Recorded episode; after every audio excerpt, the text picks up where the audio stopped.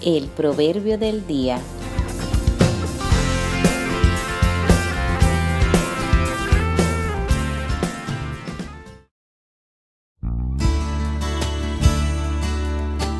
Sabiduría para administrar en la necesidad.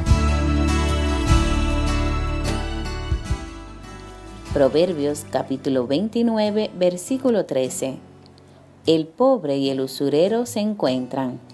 Jehová alumbra los ojos de ambos. El pobre y necesitado, en estado de aflicción por todas sus necesidades, se verá tentado a acudir en busca de las facilidades que le ofrece el usurero, quien ciertamente le facilitará económicamente lo que necesita, pero sacará provecho de ello. Salmos capítulo 15 versículo 5 dice, quien su dinero no dio a usura, ni contra el inocente admitió cohecho, el que hace estas cosas no resbalará jamás.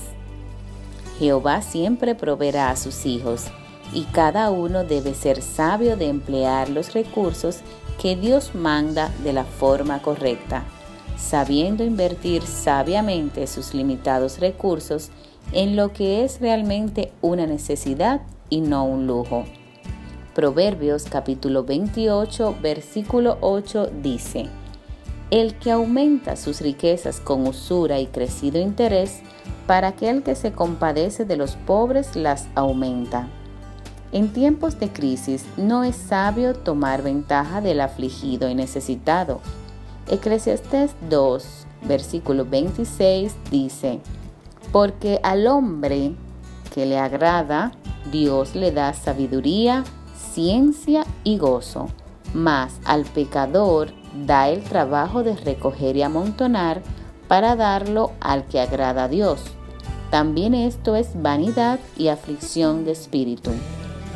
El Señor, dueño de todas las cosas, es grande y puede proveer de sabiduría para administrar los recursos que Dios ha permitido tener tanto al pobre como al sobreabundado. Sepa cada cual pedir al Señor lo que necesita para obrar de la manera más agradable al Creador.